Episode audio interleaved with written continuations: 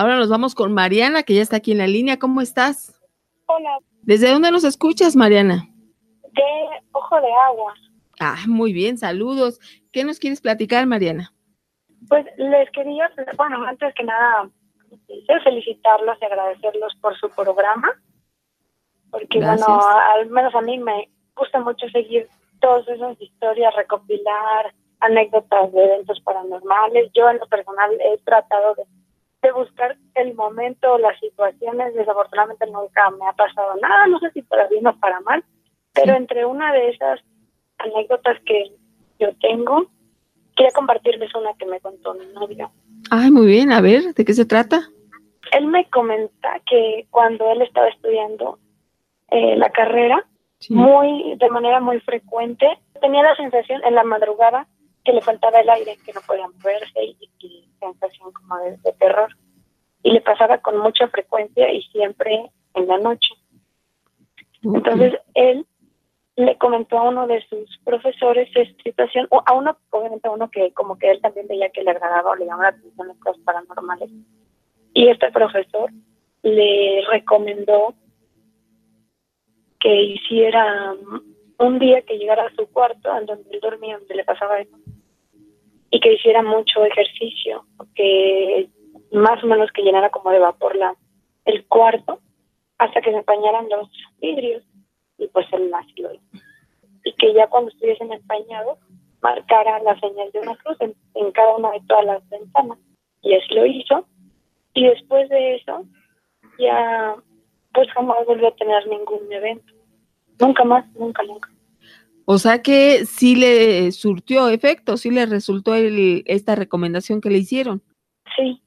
Ok. Y después él, pues yo hasta no, no sé cómo que qué habrá sido, no, no, no nos explicamos. Yo le decía que yo había buscado que era un mal de, es un, como una parasomnia, algo así, pero lo raro es porque respondió con eso que le sugirió el profesor.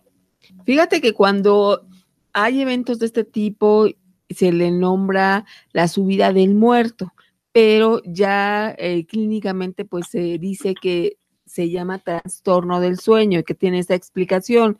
Sin embargo, ahí es cuando entra la confusión porque dices, bueno, sí tiene una cuestión lógica que la podemos explicar, pero en este caso que nos estás platicando, bueno, si tiene una explicación médica, por decirlo de alguna manera, ¿por qué al hacer esta recomendación que le dijeron, sí surtió efecto? En la lógica podríamos pensar que no tendría que ver una cosa con la otra, ¿no? Sí. Vaya, pues sí que, que fue, ¿era tu amigo? Era un profesor, un maestro que le daba clases, que pues ya nunca faltamos maestros medio raros.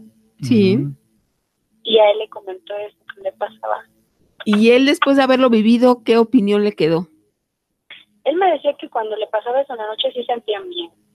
No sí sentía no podía respirar, que no podía moverse, pero una, o sea, él se acostaba, por ejemplo, de lado, porque así se duerme, y sentía incluso como la cama se dormía, se sumía y sentía como si alguien se acostara a su lado y sentía temor. Eso es lo que a él ya no le gustó. O sea, porque al principio no, no podía respirar y eso no lo del más. Pero lo que a él ya no le gustó fue eso, que hubo un día que él sintió como la cama se sumió y, y sintió la presencia de alguien en la cama y fue lo que le orilló a decirle al profesor. El profesor le dijo, no, me vas a poner cruz en cada A partir de ahí, pues ya nunca más, nunca más. Y eso ya tiene como 10 años. Así como tú comentas, Mariana, a mí no me ha ocurrido nada, pero me contaron esto que fue impresionante y lo quise platicar. Bien. Me parece excelente. Qué bueno que te reportaste y nos pudiste compartir esto. Sí, muchas gracias. Que estés muy bien y ya sabes, la invitación es que estés con nosotros. Claro que sí. Saludos, hasta luego. Que estés muy bien.